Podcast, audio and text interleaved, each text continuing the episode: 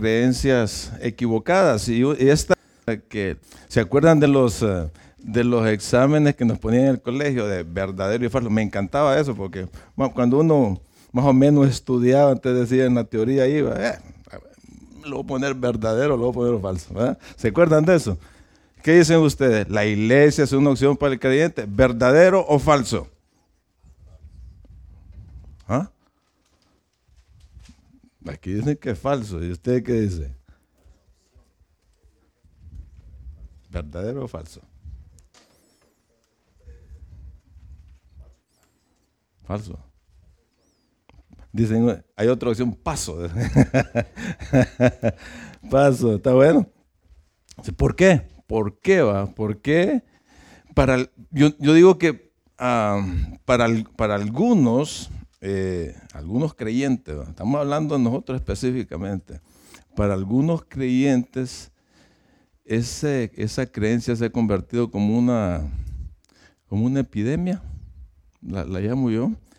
Eh, de, repente desaparecen como por arte de magia.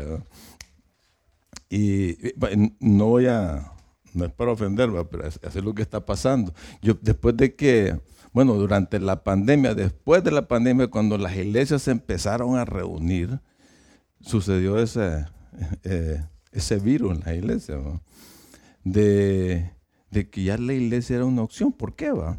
Porque muchos cambiaron de prioridades. Eh, eh, sustituyeron el hecho de congregarse por otras actividades.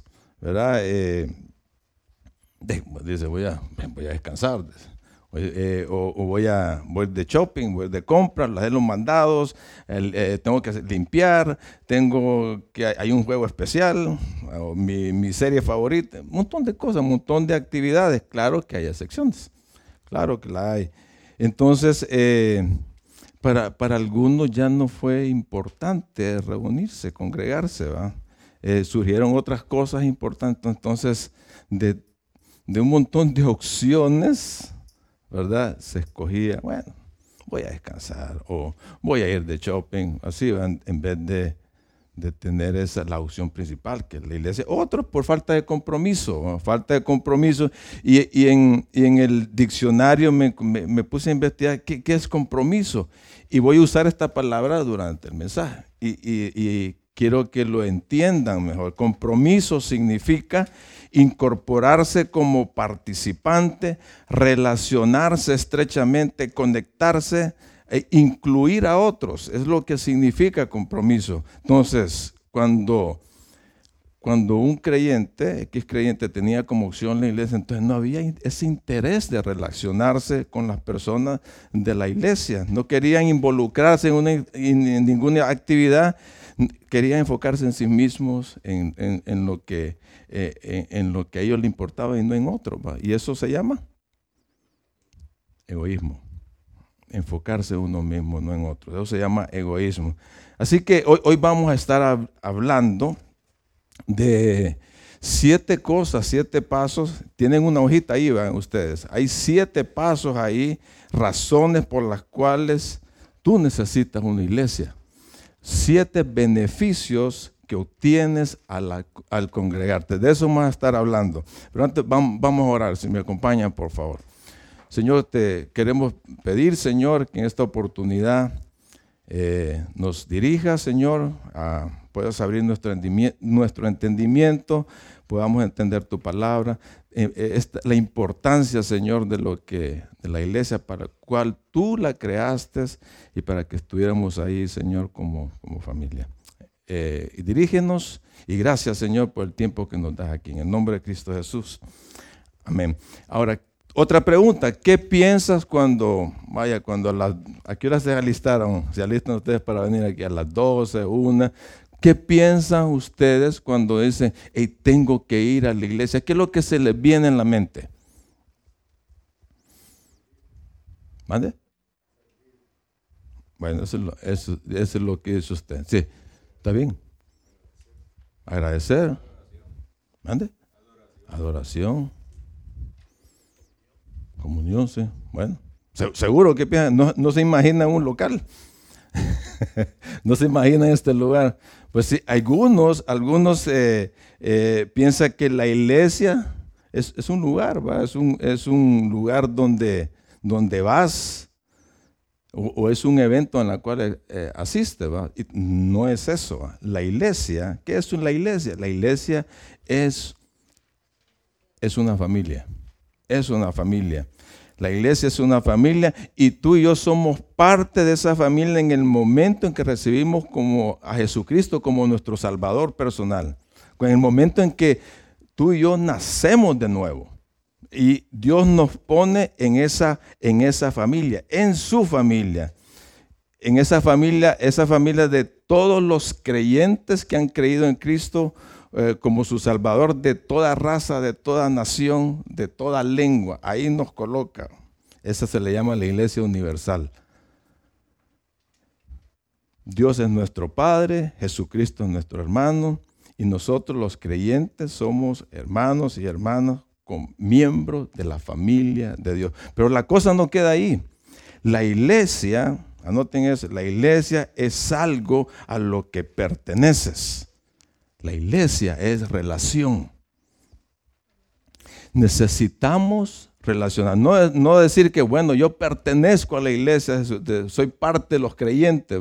No, no llega hasta ahí. Necesitamos relacionarnos con un, con un grupo, con un colectivo de hermanos y hermanas. En otras palabras, Dios quiere que encuentres un lugar en la familia, en una iglesia local. Y eso es lo que estamos haciendo acá. Es ahí donde recibimos, es ahí donde funcionamos como familia, ahí donde, eh, así como en las familias nuestras, que cuando hay, das apoyo en la familia, en tu familia, das apoyo, eh, eh, estás al cuidado, estás estimulando, das, estás pendiente de que crezcan, das consuelo, equipas, y sobre todo cumples con la misión que Dios te ha encomendado. Así que Dios nos creó con ese sentido de interdependencia para que podamos hacer todas estas cosas que mencioné anteriormente, para conectarnos, para relacionarnos, para que nos necesitemos unos a otros. Esa idea de Dios. Así que la iglesia no es una opción, es una necesidad. Es una necesidad. Dios no quiere, Dios no quiere que sus hijos estén huérfanos. Dios no quiere que sus hijos vivan aislados, que se aíslen, que, que se aíslen del resto de la familia. La iglesia tiene que funcionar como familia. Dice un pasaje en Hebreos capítulo 10, versículo 24 al 25 tengamos en, tengamos en cuenta unos con otros. Tengámonos en cuenta unos con otros, dice, empieza el pasaje, a fin de estimularnos al amor y a las buenas obras. No dejemos de congregarnos como es la costumbre de algunos, sino animémonos unos a otros y con más razón ahora que vemos que aquel día se acerca. Miren un poquito de este pasaje, dice, tenemos que tomarnos en cuenta unos con otros. ¿Qué es eso? Ese es compromiso. Tener en cuenta a otros es compromiso, porque estás enfocado en las otras personas, los incorporas, los incluye en tu vida con la intención de mostrarles amor y de hacer cosas del bien juntos. Eso solamente se hace cuando te congregas, solamente se hace en la iglesia, no lo puedes hacer solo.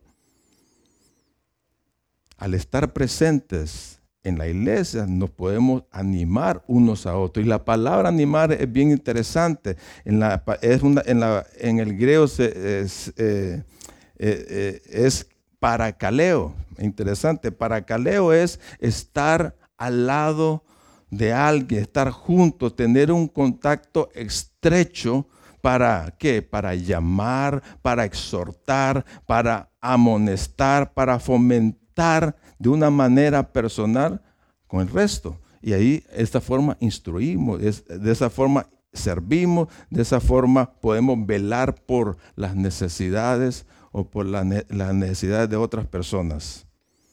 Ese es el paracaleo y tenemos que animar. Por eso que es, por eso que la iglesia no es una opción, es una necesidad. Nos necesitamos unos a otros. Y es importante la iglesia porque tienes muchos beneficios al permanecer en ella, al, al, pertenecer en ella. No solamente de asistir, sino de pertenecer en ella. Y la diferencia, la diferencia entre ser un asistente de una iglesia y ser un miembro de la iglesia ¿sabes? Es el compromiso. Volvemos a eh, buscar esa palabra, el compromiso. Los, los que asisten, solamente asisten a la iglesia, son simplemente espectadores. Los miembros o los que pertenecen se involucran. Los asistentes son consumidores. Los miembros dan, se, eh, eh, sirven. Entonces, tenemos que elegir qué vas a hacer, ser un asistente o ser un miembro, pertenecer a la iglesia. En la iglesia tú perteneces. Y la iglesia primitiva tenía el compromiso de estar como familia, de estar reunidos habitualmente y era muy específico en sus compromisos unos con otros. Estaban entregados a la al compañerismo, a la comunión y a la adoración, como también estaban concentrados en la misión que Dios les había encomendado. Así que vamos a ver Hechos 2, capítulo 2, verso 42 al 47. Vamos a leer ese pasaje rápidamente, pero en el contexto, Pedro está en Jerusalén en la fiesta de Pentecostés y está en una plaza hablándole a aquel montón de gente, hablándoles del Señor, de Jesús, de lo que Él hizo en la cruz. De repente confían, aceptan al a Jesús como Salvador. Tres mil personas, dice el versículo 41. Y esas tres mil personas fueron bautizados y agregados a la iglesia, a la familia de Dios. Y dice el versículo 42, dice, todos, o sea, todos los creyentes, oigan bien y encierren esas palabras en ese pasaje, todos, no algunos, todos los creyentes se dedicaban, tenían compromiso, eran fieles a las enseñanzas de los apóstoles. Encierren enseñanzas, a la comunión fraternal, encierren esa palabra también, a participar algunos, juntos, participar juntos, todos, en las comidas, entre ellas la cena del Señor y a la oración un profundo temor reverente. Dice, a todos ellos, todos ellos, un temor reverente significa un temor a Dios, de obedecerlo, de, de honrarlo. Vino sobre todos ellos y los apóstoles realizaban muchas señales milagrosas y maravillas. Todos los creyentes se reunían en un mismo lugar y compartían todo lo que tenían vendían sus propiedades y posesiones y compartían, compartían, eran generosos el dinero con, aquellas, con aquellos en necesidad. Dice, adoraban juntos, juntos en el templo cada día. Se reunían en casas para la cena del Señor y compartían sus comidas con gran gozo y generosidad todo el tiempo alabando a Dios y disfrutando de la buena voluntad de toda la gente. Y cada día, y aquí está el resultado de lo que hacían, cada día el Señor agregaba a esa comunidad cristiana, a esa familia espiritual, los que iban a ser, los que iban siendo salvos. Interesante. Y de aquí Vamos a, vamos a escoger ahí los siete beneficios, ¿verdad? Y vamos a apoyarlos en otros pasajes. ¿Cómo puedes tú comprometerte en tu iglesia local? ¿Qué beneficios obtienes al reunirte? Dice que ellos adoraban juntos, todos estaban comprometidos. Y, esa adoración corporativa, eh, eh, lo que se hace y, es lo que los mantenía ahí este, eh, frescos y era una característica única eh, de la iglesia que se reúne para adorar al Señor. Y hacían esas siete cosas. Número uno, dice que se dedicaban a las enseñanzas de los apóstoles. Entonces, nosotros nos reunimos, nos, eh, tenemos esa adoración corporativa para exponernos a la predicación y a la enseñanza de la palabra de Dios. Ese es el primer, el primer punto. Exponernos a la predicación y a la enseñanza de la palabra de Dios. La comunidad de creyentes, la familia de Dios, es la respuesta de Él para aprender, para edificarnos juntos. La edificación tiene como resultado nuestro crecimiento espiritual. Es para tener bases doctrinales. Tenemos que estar eh, eh, escuchando y aprendiendo la palabra. Tenemos que tener una base, una buena base doctrinal. Tenemos que crecer en fe. Tenemos que aprender los principios que, de Dios que nos van a ayudar en nuestra vida diaria. Decía eh, el apóstol Pablo en Hechos 20, 32 a, los líderes de la iglesia de Éfeso, le estaba diciendo esto. Ahora le pido a Dios que los cuide con mucho amor, dice. Su amoroso mensaje, dice. Oiga bien, esa, encierren eso. Su amoroso mensaje puede ayudarles a ser cada día mejores. Si lo obedecen, Dios cumplirá las promesas que ha hecho todos los que ha elegido a todos los que ha elegido para su pueblo. Hechos 20, 32. Y, y Colosenses 3:16 dice que, que la palabra de Dios abunde en abundancia en nosotros para que se enseñe, para que se aconsejen mutuamente con la sabiduría que da el Señor. Necesitamos aprender de la palabra de Dios. Necesitamos aprender eso. Para eso venimos aquí, para eso nos ponemos, nos paramos aquí. Yo aprendo al estudiar para enseñárselos a ustedes. Pero para, para que tú aprendas necesitas poner interés. Necesitas venir con esa actitud de aprender. Tienes que venir comprometido a edificarte Tú tienes que llevarte algo hoy de aquí. Tienes que venir con esa actitud. ¿Me, explico? Y no digamos en los grupos de crecimiento. En los grupos de crecimiento es más práctico todavía, porque tienes la, oportunidad de, preguntar, de, de, opinar, de dar tu opinión, de decir, yo he aprendido eso, la palabra. No sé si todos estamos sintonizados con el libro del Evangelio de San Juan, que estamos viendo en los grupos muy interesante. Pero tú tienes que comprometerte a estudiarlo antes. Porque tú vas a opinar, yo aprendí esto, este pasaje me enseñó esto y tú lo compartes a los demás. Y ese es el, momento de que podemos edificarnos mutuamente. No estar esperando que el líder les exponga lo que él aprendió. ¿Me explico? es la forma que tú puedes edificarte. Estamos aquí, la iglesia es la respuesta de Dios para aprender a edificarnos, para aprender de la palabra de Dios. No podemos compartir pasajes, ¿verdad?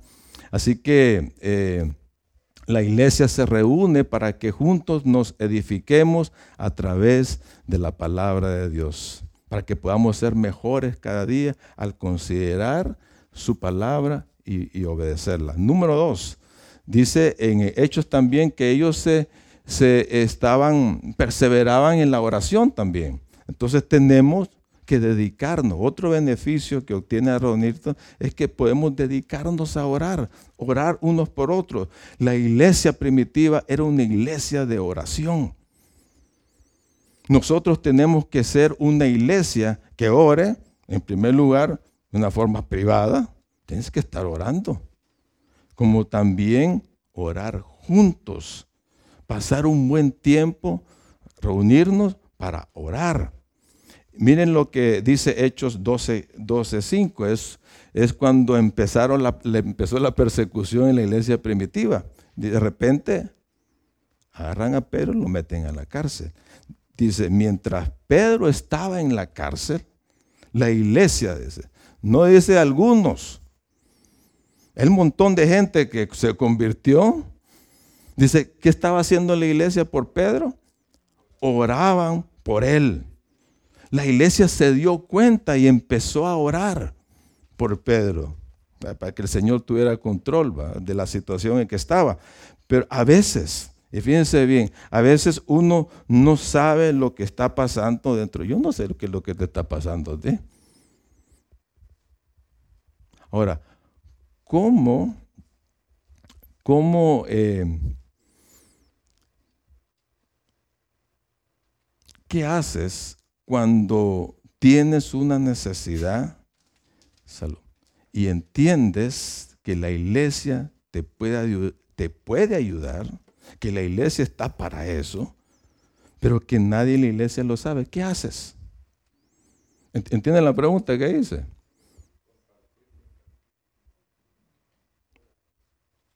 Compartirlo, ¿ah? es lo que tienes que hacer. ¿Y qué cuesta eso? ¿ah? No, sé, no sé si, se han dado cuenta, en los grupos de crecimiento se da mucho. Decimos, eh, tengamos un tiempo de oración y uno pregunta, ¿cuál es tu necesidad Y hay un profundo silencio. Digo yo, bueno, todo está bien, todo está bien. Pero, pero siempre tenemos necesidades. Tú y yo, yo tengo necesidades, tú las tienes. Todo el mundo tiene, tenemos problemas y nadie es mejor que otro, así que todos somos frágiles. Tenemos que comprometernos a orar por otros y que otros oren por ti. Y para que oren por ti, tú tienes que expresarlo. Yo tengo este problema. O sea, no esperes que otro se ría de vos. Uy, qué bruto, que, con eso se está ahogando. Uno también se ahoga por problemas. Tus necesidades son motivo de oración para la iglesia. La comunidad de creyentes es la respuesta de Dios a la desesperación, a la preocupación, al dolor, al sufrimiento. Porque se acuerdan lo que dice eh, 1 eh, Corintios 12, si una parte sufre, se refiere al, al cuerpo humano, y comparado con la iglesia, si una parte sufre, los demás sufren con ella. Si una parte está alegre, los demás se gozan. Cada quien tiene que sentir el dolor, el problema de los demás. Santiago 5:15 dice, oren unos por otros para que sean sanados. La oración eficaz del justo puede mucho, puede mucho. Número 3, otro beneficio es alabar y adorar a Dios cantando. Es lo que hacemos acá. La música es parte de la oración colectiva. Tenemos que involucrarnos a cantar y hacerlo con alegría, con gozo, con gratitud. Dice el Salmo 100, versículo 2 al 4. Adoren al Señor. ¿Qué dice? Con gozo. Vengan ante Él cantando, así todos aburridones. No, con alegría, dice dice, reconozcan que el Señor es Dios. Dice, reconocer al Señor es adorarlo. Es adorar, reconocer lo que Él es. Él nos hizo, dice, y le pertenecemos. Somos su pueblo, ovejas de su prado. Si tenemos que reconocer que Él es Dios, que Él es nuestro pastor, que es nuestro creador, que es, tiene, es, su nombre es sobre todo nombre y dice, entren por sus puertas con acción de gracias. Vayan a sus atrios con alabanza, denle gracias y alaben su nombre. Es un momento de adorarlo cuando estamos cantando.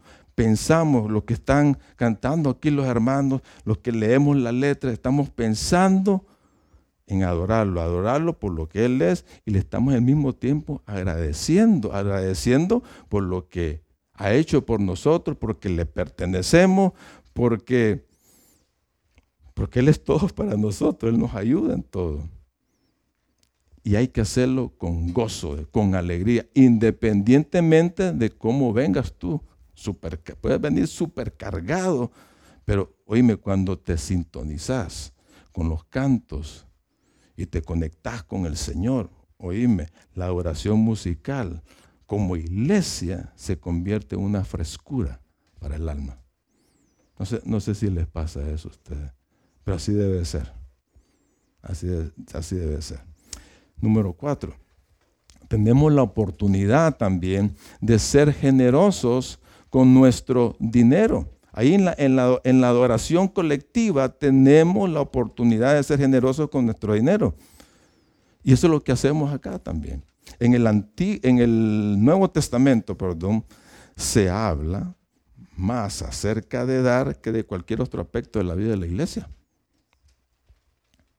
dar es adorar al Señor, dar es amar al Señor, dar es decirle, Señor, tú eres el número uno, el más importante para mí. Y honras a Dios cuando le das lo primero de tus entradas. ¿Eso cómo se llama? Diezmo. Eso se llama diezmo. pero aparte de eso, también puedes ofrendar. Las ofrendas y el diezmo son expresiones de, de adoración. Es tu respuesta agradecida de la provisión de Dios para ti. Y es la forma de adorarlo colectivamente, en grupo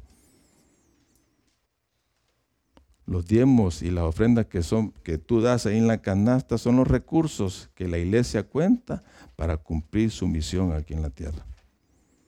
Dice 1 Corintios 16, 2, en la primera parte, dice, los domingos, el día que nos reunimos, los domingos, cada uno de ustedes debe separar y guardar algo de lo que haya ganado en la semana. Boom. Clarito, ¿ah? Ahí está. Pero también, eso es darle al Señor, pero también tú puedes dar a los demás. Hay, tenés que ofrendar a otros. Y esa ofrenda es una prueba clara del amor que tú le tienes a Dios también. Cuando ofrendas a otros, todo creyente tiene la responsabilidad de dar, de compartir de lo que el Señor le da, de lo que recibe del Señor, especialmente en la familia de la fe, especialmente ahí. Dice Hechos 20:35, dice Pablo, y, ha sido un ejemplo constante de cómo pueden ayudar, dice, con trabajo y esfuerzo. Pablo trabajaba, Pablo trabajaba, se macaneaba haciendo tiendas de campaña, eh, de eso vivía. A los que dice, puedo ayudar con mi trabajo es a los que están en necesidad. Debo recordarles las palabras del Señor Jesús hay más bendición en dar que en recibir. Así que la comunidad de creyentes es la respuesta de Dios para ser generosos con los que están en necesidades, tanto adentro como los que están afuera. ¿Ok? Así que en la iglesia tú aprendes a ser generoso con tu dinero. Número 5. Número 5. Otro beneficio, compartir el pan. ¿Quién trajo pan hoy? ¿A quién le tocó del grupo? ¿Ah? vamos a compartir. Eh, eh, y, aquí en, eh, en el pasaje de Hechos 2.42 entendemos que en primer lugar ellos compartían juntos las comidas. dice el versículo 46 que se reunían en sus casas compartían y comían juntos con gran gozo y sencillez de corazón, dice el pasaje en Hechos 2.46. Y esto es algo grandioso, de venir y traer. O sea, la comida como que es el punto de atracción, ¿verdad? en una comunidad, en un grupo de crecimiento, por ejemplo, porque eso genera convivencia. Eso, eso eh, genera también de ponerse de acuerdo. ¿Qué traes tú? ¿Qué traigo? Se ponen de acuerdo.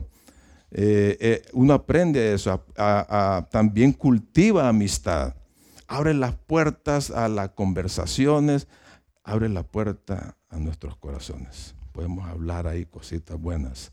Son momentos inolvidables y eso es algo que no se puede dejar de hacer. ¿verdad? Es, especialmente en los grupos de crecimiento. Y para eso se necesita que la palabra clave que tenemos, compromiso. Compromiso. Se necesita sacrificio. Tenés que sacarte la cartera también. se implica gastar. Es bonito, las comidas, las convivencias en los grupos de, de crecimiento, pero también el pasaje se refiere a la cena del Señor. Eso también se refiere. Y es una ordenanza que nos corresponde honrar como, como un deseo del Señor Jesús. El Señor Jesús dijo, hagan esto en memoria de mí. Es una ordenanza. Y la iglesia tiene que seguir esa, orden. Es un, es un servicio de adoración por ser nuestro Salvador y de agradecimiento por lo que Él ha hecho, Él está haciendo y lo que va a seguir haciendo en nuestras vidas. Ese momento, ese especial de la cena del Señor. Y aquí lo hacemos. Lo hacemos de aquí en estas reuniones, lo hacemos en la reunión de hombres. Eso va fijo. Eh, las mujeres lo hacen, claro. Lo hacen. Hay que hacerlo también. Los grupos de crecimiento hay que implementar hacer eso también. Esto es, es un recordatorio para, que venga en nuestra mente el sufrimiento, la muerte, la sepultura de nuestro Señor Jesucristo. Y se usa el pan, se usa un líquido para, como elementos que representan al cuerpo maltratado y sacrificado de nuestro Señor y la sangre que Él derramó para perdón de todos nuestros pecados. Eso es lo que significa la cena, ¿verdad? Y también recuerdas eso. Recuerda, te viene a tu mente de que Él pronto va a venir. El que Él pronto va a venir. Eso es lo que significa la cena. Hechos 27 dice, el primer día de la semana, domingo, cuando se reunían ellos, nos reunimos con los creyentes locales, la iglesia local, para participar de la cena del Señor. me imagino que ahí comían también, pero hacían la cena, ese recordatorio de que Jesús murió, pagó, por, se sacrificó por nuestros pecados y nos perdonó totalmente. Pablo le estaba predicando y aprovechaba Pablo para, para hablar de la palabra de Dios y cómo iba a viajar el siguiente día siguiendo hablando hasta la medianoche. así que la cena del Señor es un ambiente de comunión con Jesucristo en medio de la comunión con otros creyentes. ¿Entienden? Tenemos ese privilegio. Y es una figura, yo, es lo que digo que es una figura lo que hacemos de lo que vamos a estar allá presentes en el cielo, porque vamos a tener ese tiempo también. ¿Ok? Número 6. Número 6 mantener la comunión fraternal. Ese es otro beneficio de, congregarse, mantener la comunión fraternal. Comunión en el griego es koinonia. Koinonia consiste en expresiones de cristianismo auténtico. Tú demuestras cómo eres tú. Nada, nada andar poniendo máscaras de ser hipócritas. Recuerda la palabra? Nada, nada de eso. Tú te muestras como eres, expresas amor al compartir algo con alguien, aliento, tiempo, interés, dinero o participar en alguna situación con otra persona, miembro de la iglesia, en una, una, aflicción, en dolores, en fracasos, en una necesidad. El deseo de Dios es que ustedes y yo estemos totalmente comprometidos los unos en la vida de los otros. Totalmente comprometidos. Él no quiere que seamos miembros ahí superficiales en nuestras relaciones, desinteresados, independientes. Dios nos manda que nos abramos, que nos aceptemos y que nos afirmemos unos con otros. La comunidad de creyentes es la respuesta de Dios para expresarnos amor unos con otros. y para suplir nuestras necesidades. Dios te ha llamado a servir a los demás dentro del contexto de la familia espiritual. Dios te ha llamado a eso. Tú lo necesitas, yo lo necesito, todos lo necesitamos, hermano. Así nos diseñó el Señor. Así, así hizo la iglesia. Para eso. Y tenemos que amarnos unos con otros. Es el mandamiento de Dios. Es lo que nos manda el Señor, amarnos unos con otros. Dice Romanos 12, 9 al 10 y nos saltaremos al 13, versículo 13. Dice, no finjan amar a los demás. No finjan, no sean hipócritas, ¿verdad? Ámenlos de verdad, que ser íntegro en, nuestras relaciones. Ámenlos de verdad, aborrezcan lo malo, aférrense a lo bueno. Ámense unos a otros con un afecto genuino y deleítense al honrarse mutuamente dice, estén listos para ayudar a los hijos de Dios cuando pasen necesidad. Estén siempre dispuestos a, ser hospitalarios, principalmente de aquellos que vienen nuevos.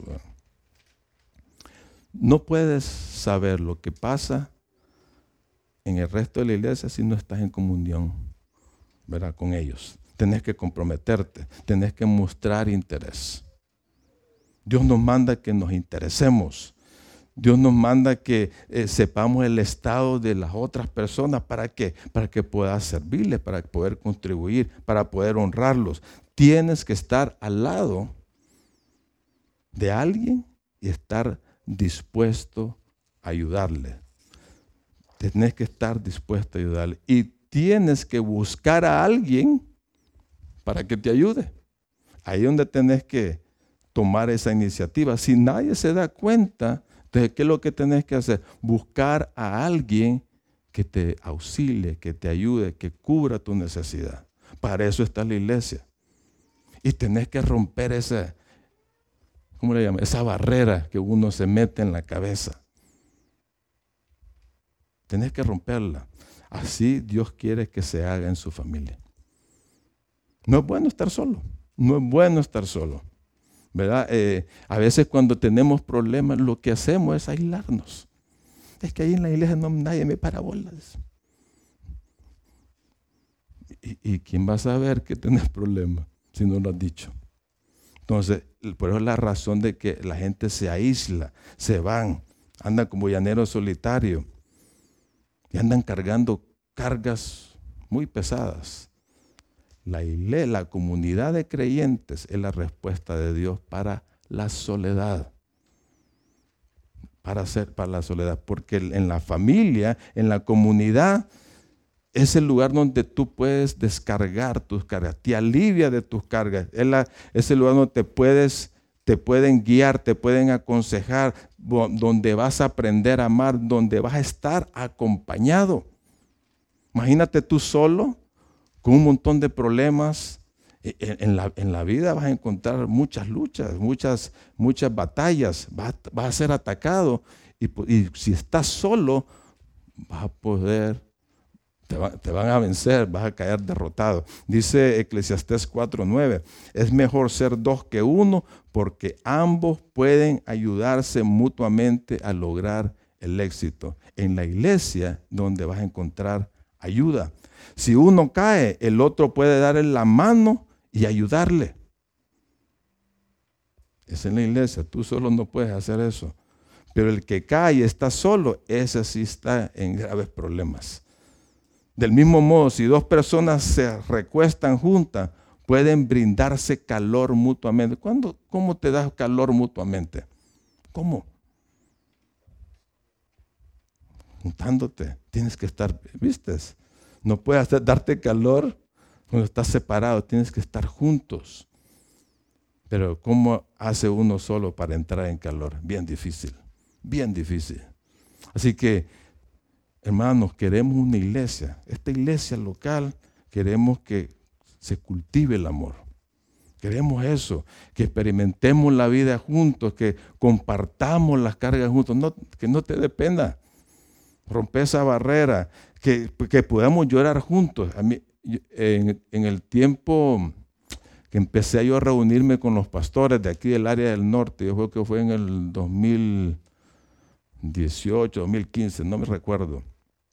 Y esa primera reunión yo quedé sorprendido, quedé con la boca abierta porque empezaron a hablar, pues, para eso nos reunimos, para hablar de nuestra vida, y empezaron a llorar esos chavos.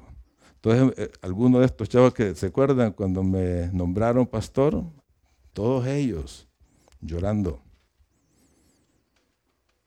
Y qué rico es cuando uno está llorando, se descarga y empieza a orar junto y sentir el apoyo de los demás.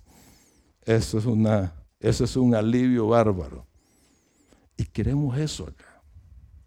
Tenemos que, tenemos que abrirnos de esa manera. Tenemos que tener el sentido de pertenencia. Este es mi ley. Yo quiero conocerme, conocerlos y que me conozcan. Cuando existan conflictos, ve, venir y que te ayude o que se reconcilie, tener el perdón a la mano. Me, hiciste, ah, me ofendiste, pues perdóname. Yo te perdono. Tener esa facilidad. Podemos ayudarnos en los desafíos de la vida. Tenemos que mostrar amor unos por otros. ¿Sabes por qué? porque el amor que nos mostremos es influencia para los que están allá afuera. Eso es lo que dice Juan 13:35. El amor que tengan unos por otros será la prueba, es la evidencia ante el mundo de que somos mis discípulos, de que ustedes son seguidores de Dios. Imagínense decir yo soy Cristo y no puede resolver conflictos dentro de la iglesia. Eso es bárbaro. Hay gente que le mete la ley a, hermanos. Increíble. Entonces, ¿qué, testimonios se pueden dar ante el mundo? Así que la, familia de la fe, la colectividad, la proximidad que ellos tienen es una influencia ante, ante las personas del mundo. ¿A quién no le gustaría estar en un ambiente de armonía, de comunión, de amor? Eso es un impacto todo el mundo le gustaría eso. Tenemos que cumplir, ahí para mantener esa coinonía, tenemos que cumplir la función que nos corresponde dentro de la, de la familia. Cada uno tiene una función. Cada uno de nosotros tiene dones, tiene habilidades, tiene talentos, tiene experiencias de la vida. Eso Dios te ha puesto ahí dentro de la iglesia para que tú puedas ayudar a otros, puedas compartirlo, puedas agarrar a una persona, hey, tenés que desarrollarte, tenés que crecer. Eso se tiene que hacer, eso es parte, eso es parte. Dios te ha dado dones. Es, es, los dones espirituales es exclusivo dentro de la iglesia y son un regalo y no tienes que hacer absolutamente nada. Venís ahí con algún don, por lo menos con un don. Eso te lo dice 1 Pedro 4:10. Dios de su gran variedad de dones espirituales les ha dado un don a cada uno de ustedes. Escóndalos, dice. ¿Va que no dicen eso? No los usen. Úsenlos bien para servirse los unos a los otros. Úsenlos. Y hay una infinidad de dones, ¿verdad? Así que tú tienes, tú tienes una función. Así como el cuerpo humano, cada parte tiene una función específica. Eh, eh, dice en, en 1 Corintios 12, dice, el cuerpo humano tiene muchas partes, pero las muchas partes forman un cuerpo entero. Lo mismo sucede con el cuerpo de Cristo. Pero nuestro cuerpo tiene muchas partes y Dios ha puesto cada parte justo donde Él quiere. Dios te tiene aquí justo como Él lo decidió. Qué extraño sería si el cuerpo tuviera solo una parte. Imagina que todo el mundo fuera orejas. Uno. Efectivamente, hay muchas partes, pero un solo cuerpo. O sea que la iglesia, el cuerpo, tiene que tener unidad. Y eso depende de las funciones que cada, parte hace. El ojo nunca puede decirle a la mano, no te necesito. La cabeza tampoco puede decirle al pie, no te necesito. O sea que para que funcione bien la iglesia debemos de trabajar como equipo, juntos. Comprometerse, cada uno comprometerse a cumplir su función. Nos necesitamos unos a otros. No podemos decir, ah, yo, no, yo no necesito estar en la iglesia. No puedes decir eso. ¿Sabes cómo se llama eso? Egoísmo. Egoísmo. La comunidad de creyentes es la respuesta de Dios al egoísmo. Nosotros somos el antídoto, la iglesia es el antídoto para el egoísmo. Cuando uno dice, ah, no voy a ir a la iglesia, me voy a quedar durmiendo. O cuando ves que la iglesia es una, opción de todas las cosas que tenés, ah, en vez de la iglesia voy a, voy a, ir, a, voy al mall a comprar algo. Entonces, está siendo, ¿qué? Egoísta. Está siendo egoísta. Entonces, otros están perdiendo, se están perdiendo lo que tú puedes contribuir dentro del cuerpo de Cristo. Otro se lo está perdiendo. Imagínate tu cuerpo sin una mano, sin una nariz o, o sin un ojo, o sin una mano, sin un pie, estarías en dificultades. Le faltaría esa función, esa parte del cuerpo. Lo mismo sucede cuando alguien no está cumpliendo su función.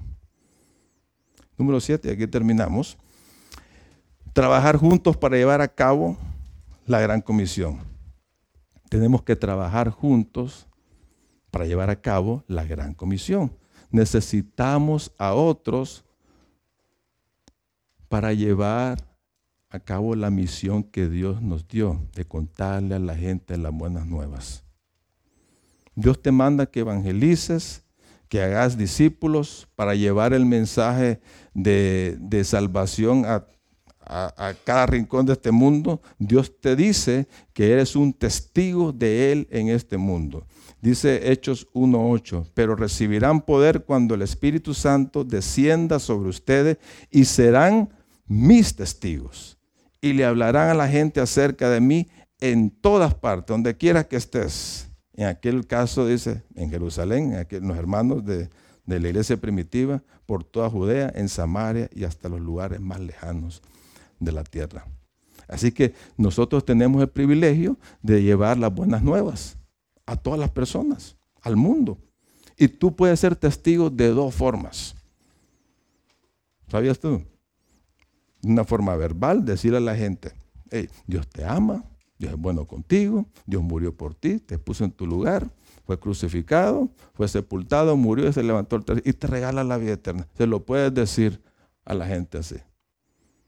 Y también lo puedes hacer de otra forma, sos testigo con tu propia vida. Lo que Dios está haciendo por ti se tiene que mostrar. Lo que Dios está trabajando en tu vida, lo tienes que mostrar a otra gente. Esa es la única forma. Entonces, trabajar en equipo, llevar a cabo la gran comisión, lo podemos hacer juntos. ¿Cómo? ¿Cómo? Decirle, me, puede decir, hermano, fíjate que yo tengo alguien ahí, ¿me puedes ayudar eh, para que nos sentemos con él y vayamos a tomarnos café, lo que sea? Pues claro que sí, vayamos.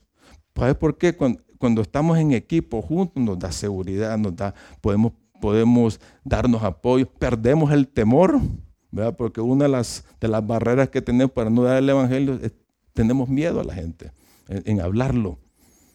Entonces podemos trabajar en equipo, puedes, unirte a, con otro para alcanzar a tus amigos, a tu familia, a los compañeros de trabajo, a todo ese círculo de amistades que tú tienes. Tú puedes pedirle a alguien de aquí, en tu grupo, hey, tengo a alguien que me gustaría ganarlo para el Señor, ¿me puedes ayudar? Claro que sí, claro que sí. Un último pasado dice Filipenses 1.27, decía Pablo acá, dice, sobre todo deben vivir como ciudadanos del cielo, testimonio personal. Deben vivir como ciudadanos del cielo, comportándose de un modo digno de la buena noticia acerca de Cristo. Conducta. ¿eh? Entonces, sea que vuelva a verlo o solamente tenga noticias de usted, sabré que están firmes y unidos en un mismo espíritu y un mismo propósito. Unidos. Tenemos que tener esa unidad hacia dónde queremos ir, lo que tenemos que hacer dentro de la iglesia, luchando juntos por la fe, es decir, luchando por la buena noticia. ¿verdad? Así es, tenemos una meta, tenemos que luchar hombro a hombro para lograr que otros crean en el mensaje de salvación. Así que una iglesia, oigan bien esto, una iglesia que no da el Evangelio, así es, no quiero decirlo. Y este año, hermanos, este año tenemos que crecer en eso. Y necesitamos que cada uno se comprometa. Este año cada uno de ustedes por lo menos debe de andar evangelizando una persona al mes. Una persona. Es, es bastante tiempo, pero una persona. De nada, una vez al mes es bastante. Por ahí debemos de empezar. Como también invitar a alguien a tu grupo o aquí a la, reunión general. Para eso vas a ser sometido a un taller de evangelismo que lo vamos a empezar el próximo mes. Un, taller, eh, eh, eh, entrenamiento intensivo. Y lo vamos a hacer un domingo para que todos participen. Vamos a, vamos a meternos a entrenar, a entrenarnos a evangelizar y lo vamos a seguir haciendo en los grupos de crecimiento. Así que, por favor, cuando digamos la fecha, los queremos ver aquí a todos, porque es, es parte, es parte de tu compromiso. Tenemos que cumplir la misión de la iglesia, tenemos que salir a buscar a las personas perdidas. Es una orden que el Señor nos da, tenemos que obedecerla, ¿verdad? Tenemos que obedecerla.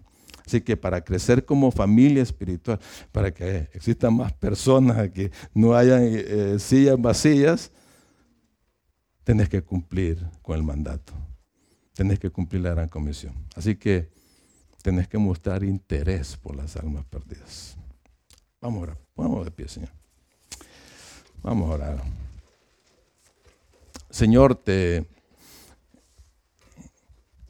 Gracias, Padre, por... Es muy claro, Señor, lo que tú quieres para nosotros como iglesia.